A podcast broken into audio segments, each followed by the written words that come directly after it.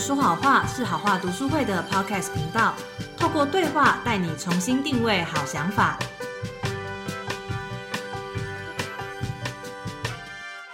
嗨，我是 Phoebe。今天我们邀请到的这个职人，相信很多人会对他的经历很有兴趣，因为他成功的追求到他的美国梦。他是呃 Annie。Hello，我是 Annie，大家好。嗯，然后他师大工业教育毕业之后呢，就到旧金山的艺术大学去念建筑设计吗？呃，是室内建筑设计系。对，然后后来又在旧金山工作了四四年，而且是专门做饭店的室内设计，听起来就很厉害。对，所以今天我相信很多人也是对于出国留学之后能不能够留在当地工作都会有所期待，然后有些想象。那今天就请 Annie 可以跟我们分享她在七年的这个美国梦追求当中所遇到的各种的幸运，有吗？有幸运吗？各各种的好事跟不好的事情，还有他的一些怎么去克服文化冲击的部分。好，那就是其实蛮多人就会问我说：“哎，怎么会想要去到美国念室内设计呢？”其实这呃，同时其实包含了我两个梦想。其实，其实去到美国本身就是我一个梦想，然后后来走室内设计，其实当时。在很想要去美国的时候，我还不知道自己要走室内设计。其实啊，你是说在大学的时候，你还没有确定自己要去美国念的是什么吗？嗯，不是，是我从小就很想要去美国哦。对，但没有想到有一天会是去念室内设计。对，就是一直很期待自己，很想要去到美国生活看看。那 Annie 要不要先说说看，为什么你会想到美国去念设计呢？我其实从小的时候就很想要去到美国，那当时其实还不知道自己呃去那边念室内设计这样子，就很想要去到美国生活看看有这样不一样的人生。那是因为到大学的时候自己读了室内设计的科系，然后去美呃就是也是有去查很多资料啊，在美国读还是欧洲还是呃澳洲 都有可能。嗯，都有这样子的学系嘛？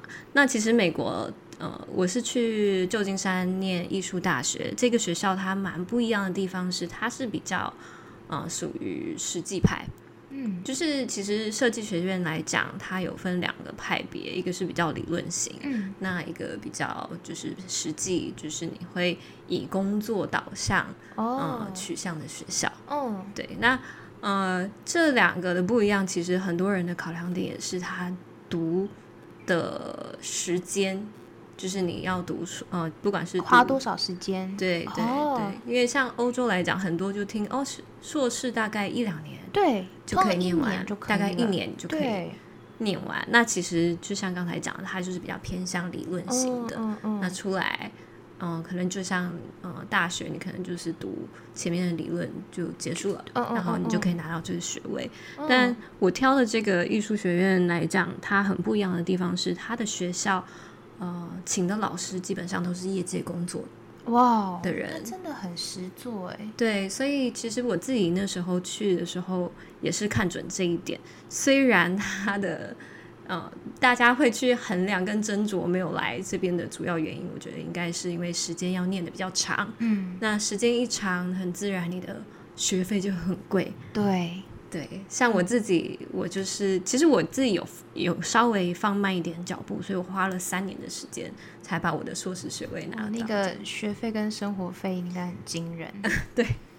所以，但我那时候会把它拉长一点的时间，也是我希望我在每一个啊，因为学费都花了，我希望在每一堂课都可以很扎实的，嗯，做好每一个我应该要学到的能力，然后也同时间可以跟老师，嗯，他们去聊天啊也好，或者是跟他们建立关系，这也是后来为什么我可以在美国很顺利找到工作的原因，毕业后找到的原因。哦，也是。哇，那那真的是蛮，你有做一番的分析跟研究，不是只是因为单纯你想去美国做这个决定耶？对，嗯，这个还蛮重要的。嗯，我觉得有一个呃坚立的决心还蛮重要的，因为我在那边其实遇到蛮多同学，嗯，刚开始就可能就问说，大家也会问，哎，你为什么要来啊？你之后想要在这边工作吗？嗯，那我听到蛮多也会讲说，哦，是因为梦想，或者是哦，有些是觉得爸妈希望他们来念，哦，或者是说，哦，读一个国外的学位，好像比较好找工作。嗯，对。但是有没有想要在美国工作呢？他们就说，嗯，可以，或者是都可以这样子，嗯，比较没有一个决心，就说，对我就是要在这里找到工作。我觉得这个蛮重要的，因为你之前哦，因为可能之前有稍微听 Annie 提到她的故事，就是其实真的到异地生活很不容易，是因为你真的会经历很多的文化冲击跟无法适应的部分。所以我觉得如果决心不够大的话，很容易一出国就会受到那些东西的挫折，然后会可能就会萌生想回国的念头，或者是过得很不开心啦。那你那时候出国前做了哪些准备啊？不管是心理建设，或是 对，这这其实也是分两个层面，就是心理上面的准备，跟真的实际上啊要过去生活的专业能力的准备。我自己其实最后要决定去的，虽然说从以前就很想要，但当然我到大学的时期，其实生活来讲，其实算一个比较已经比较稳定的状态，所以当时也是就像刚才讲，就是嗯。好像有点动摇，想说好像不去。对，要突然去到人生地不熟的地方，对，就好像也还好，我就没有再跟我家人提说我想去，反倒是。我爸爸自己来跟我提说：“哎，妹妹，你不是一直想去美国吗？” 然后就说：“爸爸都帮你准备好了，你要不要去？”这样子，那所以那时候才把我这个梦想的火苗又重新点。哦，反正有点赶鸭子上架吧，就是对对，就好，反正都准备好，钱都好了，你就去吧。这样，哇哦！所以你那时候有特别做什么样的心理建设吗？因为第一次离开家庭，应该也是会有很多的害怕。那时候决定要去的时候，其实离出发其实只有半年的时间，哎，真的蛮短的，嗯，蛮短的。那那时候就也是一个决心，就觉得说，其实身边有很多的朋友，他们也很想要出国，可是却很多人因为比较实际经济上面的状态是没有办法让他们出国的。那看了这些朋友的故事，跟他们分享以后。我就觉得哇，自己有这样的机会真的很幸运。如果我现在不好好抓紧这个机会，好，如果我真的在台湾读了研究所，那之后也很顺利的找到工作，那我什么时候要去美国呢？嗯，我觉得年纪越大会越难越难去做一个呃安稳的生活，然后去闯。嗯，所以当时是一个觉得不要后悔，嗯，才下定决心说好，我一定要让自己出国。就断了自己所有申请台湾学校的路，嗯，然后就是专心说，我就是要去美国，开始准备英文的能力，然后甚至也去想，呃，也去考驾照。其实，呃，对，这蛮需要。呃，对，就想说，哎，去美国一定要开车，所以就在台湾就先学，毕竟台湾也比较方便。嗯，对啊，然后，呃，英文就也去补那种，就是那叫什么，有点像 boost camp。就是三个月吧，就是托福，就是帮你全部补习把它补出来。哦，所以你是在半年内就准备好丢出申请，然后也申请上学校。嗯，其实很短呢，非常短。其实这个学校会选到这个学校的原因，除了刚才提到它是比较实际实质的，嗯，艺术学校，嗯，同时它其实蛮有名的是，其实它是蛮容易进的。哦，门槛比较低，门槛是比较低的。但是他毕业就比较难哦。对，他其实是给很多国家，我觉得他的理念也蛮好的，就是你原本以前就算不是在这个专业领域，他会从头帮你，就是教你所有的基础哦。如果你英文不够好啊，他其实像英文来讲，他你要去拿他的课之前，他会先测试你的英文能力。嗯嗯。如果不够的话，你要先去拿他的 ESL 课程。嗯。拿了半年，拿了一年。你已经有到那个程度之后，他才让你拿课。所以，如果你英文门槛还没有到的话，就你过去之后，你就是先学半年的语言课程，然后再开始正式修课。对，还不错。对，然后他就让你确保你可以很好的去衔接跟接轨。但如果你英文能力好，有到他的那个程度啊，你前面就不需要去学这些课程啦。嗯，你就可以把那些课程抵掉，或者是学你想要学的嗯课程。这样子，嗯，对，所以就是给蛮多嗯，即使不是在这样专业领域的人，都可以很容易的进到一个艺术学校。嗯但当然之后就靠自己的造化，对，能不能就是毕业，然后跟在那边顺利的找到工作这样子。所以在那三年的求学过程当中，应该蛮不容易的吧？一个是有毕业的压力，然后尤其念设计那个作业又是实作很重，应该功课啊什么的也是蛮大的一个负担。然后我觉得对留学生生呃学生来说，还有更大的负担是你要在异地生活。然后开始去负责你自己的生活所有一切的部分，应该是很不容易的。尤其你好像我记得 Annie 好像都是一直住家里吧，直到大学都是。对我家人算是蛮传统，就是保护小女孩的那种感觉。对呀、你这样一瞬间去到美国，应该会有很多的害怕吧？其实当时，嗯，害怕一定是多少有，但是当下定决心的时候，比起害怕的感觉，我觉得兴奋感是更哦，强烈的。对，终于要离开家里了。我当时 上台北念书的时候，是这种兴奋感大于恐惧。对，就是有一个强烈的兴奋感，就是有一个新的生活，然后好奇心，嗯，就把这种害怕的感觉反而就比较少一点。我最近看一篇文章，他说那个文化冲击，当人们去到异地生活的时候呢，大概前三个月的那个蜜月期。嗯，为什么叫蜜月期呢？因为一切都是新的，就算只是搭公车，你也觉得啊很棒啊，可以坐就是跟台湾不一样的公车，然后你可能会像小孩子一样很好奇周遭的环境。但等到这些都变成就是回归于就是 normal，就是你已经很习惯之后，反而遇到了各种困难跟挫折，就变成你已经开始遇到了撞墙期。对，就是会开始变得辛苦啦，然后那时候 culture shock 就会出现。所以你去那边之后，你觉得最不适应的部分，还有受到文化冲击是什么？其实说真的，最不适应跟很大冲击，其实好像没有，就是没有到一个就是说哦，我很想要，我受不了了，我要回来。啊其实，所以其实你适应的蛮好的。嗯，其实是蛮喜欢那边生活的步调。就像刚才讲，就是去到那里是一个崭新生活，然后嗯，就是可以，我觉得人生重置的机会真的不多。那 我去到那边，我就可以开始，因为以前可能就不喜欢，就不喜欢吃早餐啊，不喜欢怎么样。可是去到那里就觉得说，哎，在美国一定要就是阳光洒下，然后一定要把那个嗯、呃早餐准备的这样什么 French toast 啊，水果切的美美的、啊，摆盘，摆盘什么然后坐在窗边，阳光之下，然后这样享受自己早餐的片刻，真的在那样的环境之下就做到了。因为以前在美，这以前在台湾就，嗯，烤个面包啊，路上咬着，就对。浪漫感不太一样。这次那边有可以让你忙到还可以做这个事情吗？闲情逸致，每天享受的阳光，吃早餐。有哎、其实那就变成说自己在啊、呃平衡生活有一个享受的部分，然后准备好一整天的心情之后，然后再去到学校去做。那当时的生活也算还蛮单纯的，一刚开始去也就住在宿舍，嗯就在自己的系馆旁边，嗯所以我会在早上的时候把早餐做好，然后我会自己准备便当，就是午餐跟晚餐，嗯然后就在学校就这样泡一天，哦，然后就晚上再回到家里，把明天的午餐跟晚餐再准备好，睡觉，然后隔一天一样早餐，然后又去到学校一整天。所以那时候课业会很忙吗？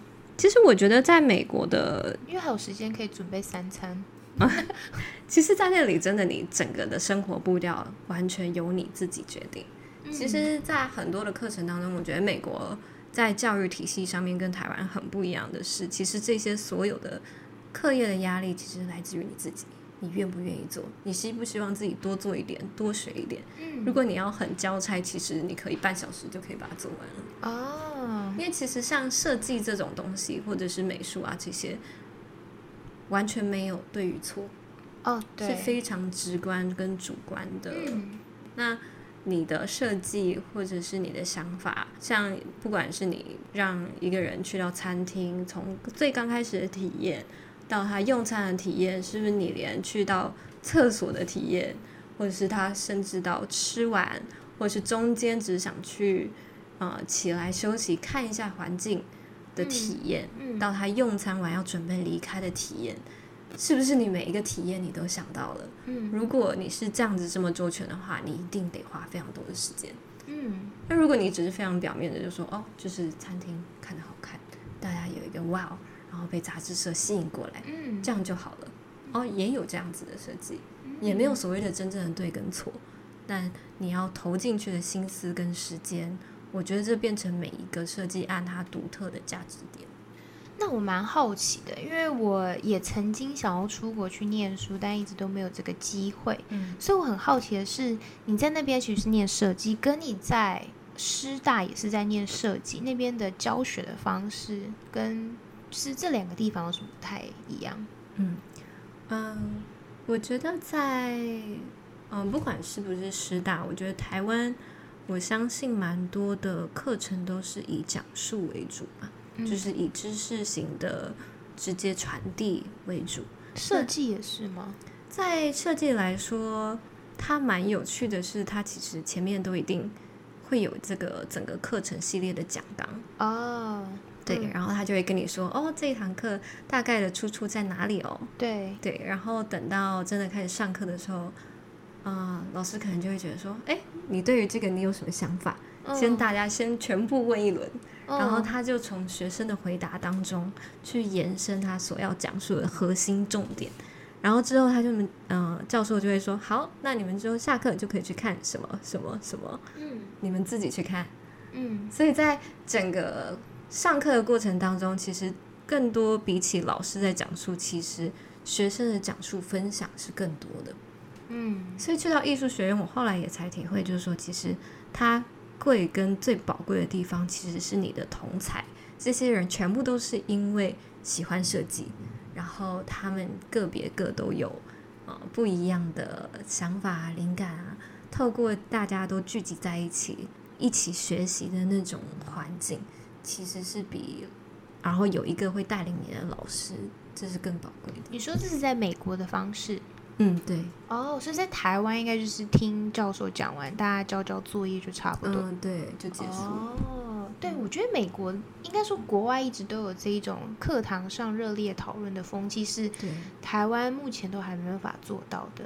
可能会觉得很难控场嘛，会不会？不至于，因为我觉得是从小大家所得到的教育，就是我们就是被动的吸收，然后不太有讨论，所以台湾学生不太会发言啊。嗯，对。嗯，我觉得这个是有很大的差别。我在那边呃有一个蛮印象深刻的经历，就是嗯，因为我们几乎每一堂课就会让学生上去发表嘛，嗯。就是比如说这堂课是素描，嗯。那老师就会让我们回去画完，下一堂课大家就先发表，嗯。然后你就会把大家的图画都钉在墙上，然后一个人一个人上去，你会发现像美国人他们，我没有针对美国人，但是就像他们就会在技巧上面那一些，其实真的你去看一个中国人、亚洲人他们的呃粗细跟细致度，其实差的非常的多。就是细腻度可能有差，有落差就对对，就是你如果单看这两个人的作品的话，你一定会选亚洲人的作品，就觉得哇，技法好好哦，很漂亮，这精样子致很精致，就是很完整。但是美国人就是比较粗犷，对很粗犷，不就是这样吗？对对对。民族型的，但是人一站上去，哇，那些美国人可以把他们的这个过程讲得非常细腻，就是说，哦，这我是怎么啊开始的，然后我呃观察到哪一个部分，所以我想要特别展现那个地方，嗯。然后就把那整个明明就是非常简单的图画，他却讲得非常的精彩，把他所有的过程、灵感，然后得到什么样的启发，就讲得非常的漂亮，老师就非常的喜欢，他们很会表达。非常而且他们是从幼稚园的时候就会不断的让小朋友上台去发表你自己的感想，而且一律都给称赞的反应，对所以他们很爱说话。对我觉得这真的是亚洲学生比较可惜又比较弱势的地方。，而且非常的有自信。哦，对他们，因为他们从小就是不管你讲好或讲坏，大家都是鼓掌，所以你不会有那一种啊，我很在意别人的眼光或者讲不好的部分。对，没错。哇，但亚洲人上去就是哦，还有就很羞涩，就觉得自己的东西好像啊不够好，就觉得啊，我希望我那边可以再好一点点。然后嗯，可是真的要讲那些过程，讲不太出来。老师就会可能有些人就会觉得说，你这个东西是怎么来的？哦，可是会不会也有语言上的限制，造成他们没办法好好表达？当然哦也有，我觉得还有这个练习吧，就是因为我们从以前就不太会被训练怎么表达，而且是站在众人面前表达自己，比较不太会有。哦，对，就会觉得说，哦，我那些 struggle 或者是我那些觉得难的地方都很都很丢脸，所以就不会想要把那些自己觉得遇到困难的地方不会特别记起来，反而就觉得说啊，一定是我太差了，我才会这样想。但是哪，他们美国人不会，然后教授其实他也很想听到的是，你的哎，struggle 你遇到什么样子的的困难？你在实做的时候，你发现什么问题？哦，你是怎么解决的？这个真的是蛮有趣的。对我觉得这个是很值得听的部分。哇，这个会是对于而言是一个文化冲击吗？我觉得是哎、那你自己是哪一种人？你是美国的 style 还是亚洲的 style？还是你后来被训练成就是非常的 American style？我自己其实自己小时候的性格其实是比较偏安静的，嗯，对，现在也是，哦，是吗？但是有看得出来你有经历经过美国文化的洗礼之后，变得很敢说。有比较敢一点点，对，就是也是自己希望自己去突破，因为看到他们这么有自信的时候，自己会觉得会反馈啦，一定会，哦就会觉得说哇。他真的，他贴出来的时候，我是想说，是我的话，我根本不敢贴出来。他很敢讲，对，然后他讲的这么好，我想说，那我的作品明明就比他好，为什么我可以就是哦就我就觉得，那他都可以做做到这样从呃 present 的东西到讲述都可以非常好。那我们亚洲学生明明作品就我们也很努力，嗯，为什么我们可以我们没有办法像他们表达的这么好？所以我就会加强自己这个部分。你知道这就是适应文化冲击的一个方式，就是你要看着让你受到冲击，可能而且那些冲击是带来比较可能负面的不好的地方，但是你要看着好的地方，然后去学习，然后调整的时候，就可以度过那种让你觉得最难受的部分。对，这是方法，所以我觉得你有点像是适者生存，是，你被丢在这个环境，然后想办法能够适应跟改造你自己。对，哇，所以你有那种亚洲同学到最后都还是没有办法好好表达吗？还是大家其实都在都被美国人受到他们的激励，然后都变得很敢言呢、或是我觉得一半一半吧，有些被激励的，像有些呃，可能亚洲学生自然还会就是会比较一起相处、一起学习这样子。那有些朋友他可能就还是还就是那个羞涩感还是太过强烈了，他就可能就就是个性。对，之后就甚至觉得说自己的设计能力真的很不足，怎么设计都没有办法好。之后回来就转什么电脑系啊什么的，天哪，就没有再走，就一样走完了三年。后来觉得说，嗯真的自己不行。好吧，也许这也是一种自知之，没有不是，但嗯，但是确实自信我觉得蛮重要的。对，哦，那你在那边求学，还没有看到一些文化上不一样，然后可以拿出来分享的地方？我觉得可能比较大一点的冲击可能是社会文化吧。嗯，怎么说？就台湾其实天性还是算蛮善良的，就是你出去啊东西随便乱摆啊，然后包包打开啊都不会有人去拿。呃，某种程度上是啦。对，台湾就是一个非常善良的环境。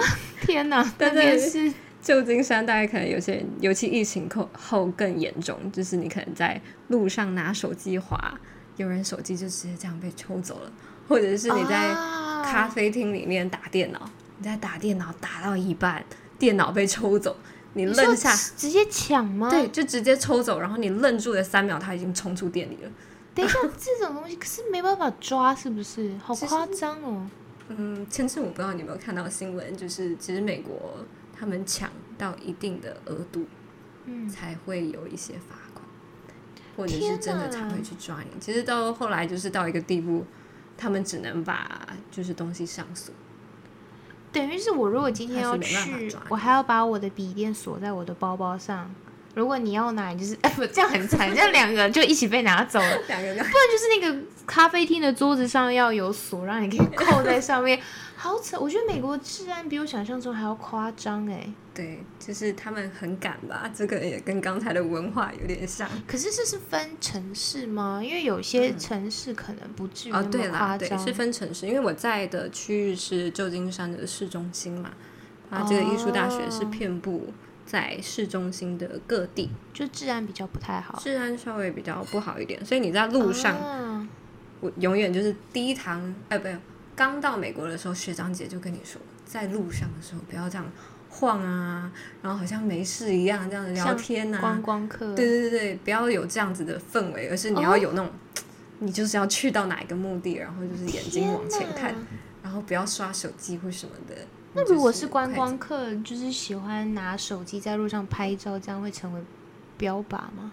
我觉得是没有到，就是说他会，就是无时无刻马上就被抢，可能像我知道有些国家，中南美洲国家是这样，没有错。对，没有到这么 intense，可是就是如果你很不，就是稍微有点放松的话，是还是有危机的可能。哇塞！对，然后像是停车，你的包包绝对不要留在车内，一定会被砸。这个电影看过，对，是真的。哦，我相信。我之前前同事他们出国去出差，不是去美国，嗯，是那种你可能听起来觉得相对是安全的国家。但是因为疫情的关系，其实这几年他们的治安也非常不好，在首都，然后呃不是首都，是有点像第二大的城市。然后可能其中有一个人，他就是在车子里面休息，他生病不舒服，然后其他人都已经先去观光了。嗯嗯。然后他就在休息的时候，因为可能在停车场，所以那个呃窗户会留一个缝。结果就真的有人走过来，然后敲他，因为他那时候是发烧的状态，就敲他的窗户说：“哎，那个你的朋友要我跟你说，他们有发生一些状况，赶快请你过去。”对，然后他就在车，就是他就在车窗旁边。当然，我们可能会有一点警觉心，可能不会相信。可是，在那种情况之下，即使你不相信，你也不晓得他下一秒会不会直接打破你的车窗，然后来去攻击你。其实蛮恐怖的。对啊，他就是赶快打电话，然后让其他人赶快下来。嗯，但这个地方已经是大家认为认知上，就是连我的认知都是相当安全的地方哦。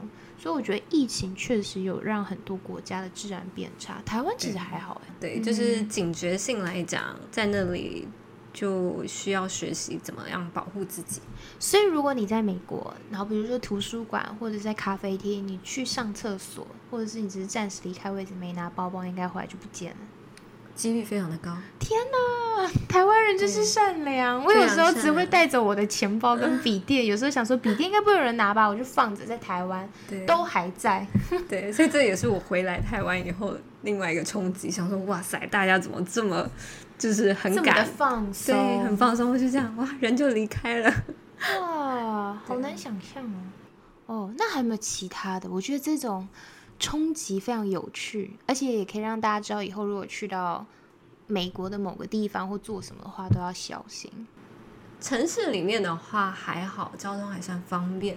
但是后来我因为觉得住在城市里面真的太贵了，所以我就选择住到比较郊区一点的地方，有自己的房间。嗯，但相对来说就必须要真的开始开车。嗯嗯，因为刚刚有刚刚有提到，就是说在台湾我有先学驾照嘛。但是其实我哥都说那个驾照是用鸡腿换的，因为真的考了我笔试跟路试都满分哦。可是我真的还是不会开车，所以是去到美国再 重来一遍，就是就是重学。嗯，对，然后在那边，这也对于我而言是一个很大的冲击跟学习啦。因为我自己是以前玩那种赛车游戏都会紧张的人，就对于那种速度感。嗯嗯。对，然后去那边就开始是用开车的方式，就就是生活。嗯，现在回台湾几乎很少开车吧？对啊，而且刚回来的时候就觉得，哦，台湾真的太方便了，四十分钟很近啊，就觉得那个时间观念就会觉得说，哎，四十分钟可以到的地方，嗯，其实蛮近的，因为在那边可能就要开个一个小时啊，两个小时。我现在觉得台湾捷运坐四十分钟可以到的地方也算近哎，不知道为什么。对。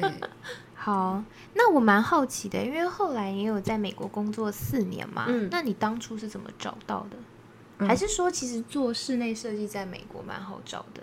我觉得，当然，像一般我们比较常听到的工作，工程师、工程师啊，科技业、金融业、设计业，其实它的产业的需求量，我觉得不会相差太大。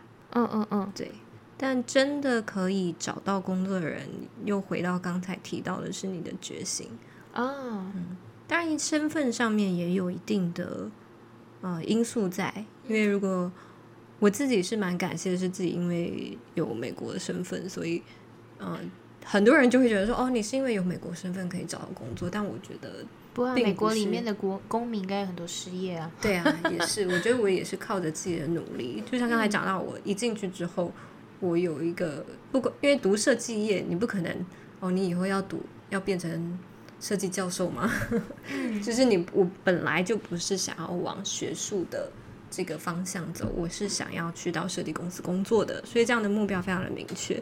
那我也知道所有的教授都是业界来的，所以每一堂课我跟教授的关系都打得很好，就是人脉。对，去跟他讲说，哎，现在有没有什么实习的机会啊？嗯，哦，你是哪一间公司的啊？啊，我想要学一些东西，你会怎么建议我？嗯，所以我从第一年，应该从第二年开始，其实中间有些 break，就是大家可能就会出去玩啊，或者是回来啊，回来台湾这样，但我就选择在那边实习。哦，那你当初怎么决定要走饭店设计？因为室内设计的范畴很大，但你四年都是做饭店设计吗？嗯，没有哎，因为他每一堂课就会。帮你规划，你会有设计餐厅啊，设计住宅啊，设计展示空间啊，公共空间啊，所有都会让你去做一个尝试。那到最后里面所有的领域当中，你在毕业制作上面，你对于哪一个产业你比较感兴趣？嗯，然后其中当中再去做选择。那我自己最后毕业设计的时候。嗯，它就是以需要你要有一个解决当代的社会议题来延伸你的毕业制作。那我当时就是以社会的 depression 蛮严重的这个议题为出发点，然后我想要去设计一个像 villa 或是 resort，让人可以去放松，嗯嗯，重新得到力量，然后再回来面对自己的生活跟工作。所以你就选择饭店设计，对。这是我的启发点。那我很想要听你在饭店工作的经验，因为很酷诶，饭店设计，饭店设计，很多人都会听到说哦，室内设计。那你可以帮我设计你家吗？就是其实室内设计当中，呃，范畴非常的大啦。就是专门做酒店设计，其实跟住宅设计是非常的不一样的。嗯嗯，因为它本身的设定，一来住宅来讲，你是长时间居住在啊的居住地。然后是，当然也是哦，你这个夫妻也好，家庭也好，他们用一生的心血要打造这个家，啊，它的设计费或者是什么，呃，去想的层面其实是跟饭店很不一样的。嗯，因为饭店来说的话，它是，呃，一来它是如果是品牌的话，在每一个品牌旗下，它会有一个品牌的宗旨。嗯，然后再来就是它会在，呃，饭店会开在哪里呢？你会去旅游的地方吗？哦，对对，那一定有一个当地的特色。嗯，那你就会去要去了解哦，这个当地的特色是什么？从这个饭店当中，你想要给人怎么样子的体验？嗯，是你去思想思考的点。嗯，对，所以再来就是因为酒店里面，呃，房间规划、动线、路线、体验都跟一般在家庭当中是非常不一样的。嗯，对，再来就是。嗯，因为酒店来讲，它的啊面积也比一般的住宅大非常的多，对，而且华丽很多，对，所以它分工来讲跟一般很不一样的地方是，它有分为业主方啊、建筑方跟室内设计方，嗯。嗯，所以我很多的工程上面其实是由建筑方或者施工方去制作去执行的，嗯。嗯，室内设计来讲，蛮多都是。嗯，在软装上的建议，当然在建筑材料的部分也会去做一些建议，但不会像说像台湾一般室内设计公司就是从头包到尾。哦，你们是分的很细，分的很细，就即使是灯光设计都有专门的灯光设计师，艺术品相的建议也会有艺术的顾问。那你是做哪一块？我是专门就是室内软装的部分，比如说家具，然后窗帘，嗯，然后当然整体的室内的营造的光灯光规划也是由我们去做设计的，嗯，但我们也会还是会有请他们专业的跟他们一起讨论来去做执行。所以这一点跟台湾很不一样，你觉得原因在哪里啊？因为台湾就是一条一条龙自己包下来，我不能说台湾不专业，但是美国。或者是欧美体系这样饭店设计业来讲，我觉得是更加的专业化。嗯，就是每一个东西，家具也好，如果我们要克制，我们也都是找专门的人。但这个在一般来讲也是蛮常见。但是你连灯光一盏灯，它可能也是重新设计、克制化的，那你就要跟灯光设计师去讨论啊，就是不再只是你一个人去想要怎么去规划、怎么做，一个人是没有办法。小的团队是没有办法达成的，而是你要跟更多，甚至是呃植栽的、landscape 的、嗯，园艺的，嗯，嗯，跟他们去讨论，才能够完成整个项目。那台湾的饭店，你现在在台湾也是做这一块吗？嗯，对。但我们我在跟的这个老板呢，他还是以国际的项目为主哦，以国际的饭店为主。对对对对。哇哦。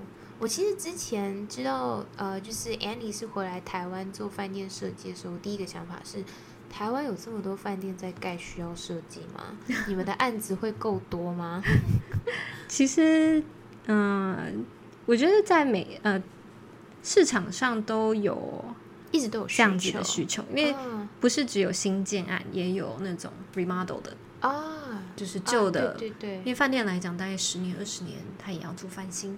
哦，对，嗯，对，所以也是有一定的需求在这个市场上的。嗯，那我有点好奇，这是题外话。嗯，如果将来有一天你设计你自己的房子，你会把它弄得饭店 style 吗？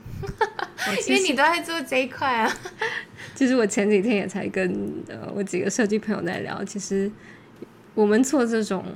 比较高端酒店跟豪宅的自己的家都会把它留白，就是为什么？反而是比较轻，就是无印良品风，就是回来就很干净，就是不要有这么多繁琐的东西。对耶。然后在这空白的部分，你才有更多的想象空间。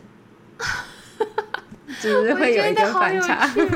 对这个反差，我我有点始料未及，因为我以为你会去做那种繁复设计，就是你本身也是喜欢，所以你自己的住家风格你会走那个，就是我觉得可能不会，因为你知道每一个繁琐的细节，其实你都要用很大的力气才能够把它做得很好，所以当时自己的时候，我就会觉得啊，好，那我很好奇的是。跟美国人共事的文化，还有跟台湾人之间会有什么差别？我觉得，呃，我在美国的公司待了三间，两间到三间，当然实习还有一些。我待最久的那间公司，大概人员的组成一半华人，一半美国人吧。那老板本身是美国人，我觉得美国人他在工作上面也是还蛮给予自由的。他给你的发挥空间其实是有的，但他给予你相对的自由之后，你最后的成品当然也是要让他能够可以满意，但中间他不会，你是怎么办到的？他会很让你自己去发挥。嗯嗯。哦，我在工作上面其实我有遇到一个瓶颈点啦，就是说，因为他的专业化的关系、系统化的关系。你可能一辈子在这间公司，你就只专注那一趴啊。就是现在有很多台湾的大公司，也是因为分工太细了，所以你也只会学到某个部分。对，嗯，就其实会比较可惜一点，就是说你没有办法一个案子从头跟到尾是比较没有办法的。而你是在这个专案当中，你就是负责，比如说前面的一一趴。然后中间发生了一段一大段事，你都不知道。然后最后到后面有一 part 哦，你又参与了。因为饭店案来讲，其实一个监案其实要跑个五年到十年都是有可能的，嗯，所以更自然、更没有办法去更完整的看到整个体系。哦，那相对于台湾来讲，虽然说我还是在酒店的领域当中稍微见其有短一点点，我大概现在也在台湾工作四年了，就有完整的看完台湾的住宅案。哦，那相对来，反正我觉得都是各有所学，就像台湾的大公司也是分工很细，但如果你去中小企业，你也是什么嗯都要做啦。对坦白说，其实是一样的概念。对，哦，这样听起来，我觉得你有这个经历美国文化、职场文化的经验，然后跟台湾的职场文化经验，其实是阅历蛮丰富的。但是我相信，不管你转换到哪一个新环境，一开始应该都有很多的不适应的地对方。因为刚从美国回来的时候，第一个应该最不适应就是薪水吧。嗯，对啊，美国的薪水跟那边落差应该是有嗯很大的距离，有五分之一，悬崖式的垂直距离。四分之一到五分之一的你说差落差这么多，对哦，那真的也没办法啦，就低薪的状态嘛。对，但就可是物价物价对生活的相较之下，相较物价是差很多的。对，其实我在美国，如果嗯刚开始呃在台湾，因为一回来的时候是跟家人住，嗯所以相对自己算了一下，哎，其实存到的钱就会差不多。嗯，因为美国现在房租是蛮房租很贵啊我最近常看到一些纽时的报道是，现在的 Z 时代，美国的 Z 时代说他们付不起房租，嗯，然后疫情之后又攀升到很夸张的境界，所以很多人痛苦因。为我知道欧美人他们喜欢就是可能大学之后就搬出去跟家人分开，但现在有很多人是选择回家一起共住，对，就知道这个环境大环境的状况其实影响蛮大的。对啊，嗯，即使是薪水比较高，但大概一半。能够存到的也很少，因为像你是有美国身份，所以你的嗯税可能不用那么重。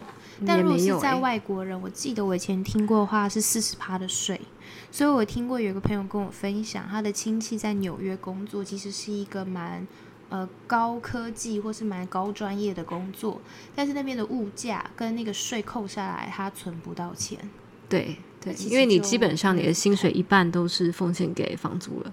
如果你又开车，又再拨一些给他，然后给你的车子税金四十八税很多哎、对啊，其实呃税的高低看州，哦那基本上大城市都很高，所以你到比较中间一点的有免税的，哦也有免税的州州哦，嗯，因为我就听你曾经说过，你在旧金山好像是一个月十万台币吧，差不多。然后就必须要跟其他人一起共享那个空间，对好难想象有十万呢、对啊 哎，好啊，那呃，我觉得今天听到了这个台美的，不管是学校或是工作体系上的差异，虽然是只是他看到所经历的九牛一毛啦，我相信他没有讲出来的部分应该是更多的，但已经足以让我们非常的惊讶了，然后也可以有一些概念。嗯那想说想呃想要让问 A 呃想问 Annie 的是，嗯，你有没有什么一些建议，尤其是英文能力上面的准备这个部分，可以给未来也想要出国留学工作的听众？嗯，因为这个确实是我们比较弱势的一块，如果没有具备这个能力，出去也真的不见得可以好好的找到工作，或是可以好好在那个学校好好的学习。嗯，我觉得我想要给最大的建议就是，如果你想就去做吧，因为太多的犹豫会很容易拖延时间。所以我自己的方法是，我就把我那个梦想很明确一个字或者是一句话，就贴在自己每天可以看到的地方，就看着它，嗯然后不要去想别的。再来就是很实际的英语能力，嗯，我非常的推荐在台湾把习补好来，因为台湾的学费真的是太便宜了。我非常的推荐，就是不管你的学校有没有要求你去补托福，都去补一下，因为托福我觉得它所训练的能力，从口语、写作到阅读都很扎实的在教你，我觉得非常的实用，所以我会蛮建议在台湾就把英文这个补习的学费先先花下去，因为你去到国外可能会更贵，要去学这样的能力的话会更贵。嗯，我之前有一个也是念外文系的朋友，他呃，他也是美国籍的身份，所以他嗯研究所也是去到美国念，但是他在台湾的时候语言能力其实就已经非常好了。嗯但他说他去到那边之后还是非常的挫折，因为相较他的美国同学，他不管是听力跟口语上的能力都会有一段的落差。对，所以其实会比较辛苦啦。他自己本身有去补过托福或者是台湾的补习吗？他的实力应该不需要，他就是外文系，哦。他有补 GRE 啦，所以基嗯本上，但是他因为但他本来就比较负面一点，然后他也比较喜欢呃，他也比较没有自信。嗯可是我觉得他说的是重，他说的确实是真的，因为我们的在台湾所受到的英文训练，真的出国之后一定会有一段时间你要适应，要能够跟上那边的人的能力的话，有一点阵痛期啦。嗯所以就像你说的，在台湾能够把它补到什么程度，就尽可能的把它补齐，免得去到那边专业知识也在那边很辛苦的要跟上，然后还有这个语言能力上的落差，就会非常的沮丧。嗯，对，我觉得这个心理建设也要有，因为嗯去到一个新的环境，你会不适应，会觉得很难，这是正常的。这个的嗯心理建设要有。就去到那边要能够随时正面的看待，然后调整心态。对因为，我那个朋友他到后来是压力大到掉头发，哇，对，你就知道他给自己的压力有多大。嗯但我觉得他的能力已经比我好到，他一定可以。如果是我去的话，一定可以活得比我更好。嗯对，所以我觉得个人的心态是蛮重要的。对，嗯，好啊。那我觉得能够听到这种在异地生活的故事，其实都是蛮精彩的。因为在台湾，我们可能就很习惯这样的环境，所以不见得会遇到这样的困难。对，嗯，然后，但我刚刚有想到另外一个例子，想回应 Annie 说的，就是如果你有这个梦想的话，你一定要下定决心，然后排除任何的困难，不要再犹豫。我有一个前同事，他是三十岁还是三十一岁才决定出国的。对，其实人其实真的在这个年纪要出国 年纪不容易越大，真的自己的弹性跟吸收力一定没有自己年轻但是。他跟你很像一点，就是他从以前就觉得他一定要去，他不是为了回来可以好找工，他没有任何，他就是想要出国去体验，去转换一下人生的历练。所以即使到了三十岁、三十岁，他觉得他存到了钱，嗯他就想尽办法要让自己出。他虽然现在他在意大利，哦，然后还蛮开心的。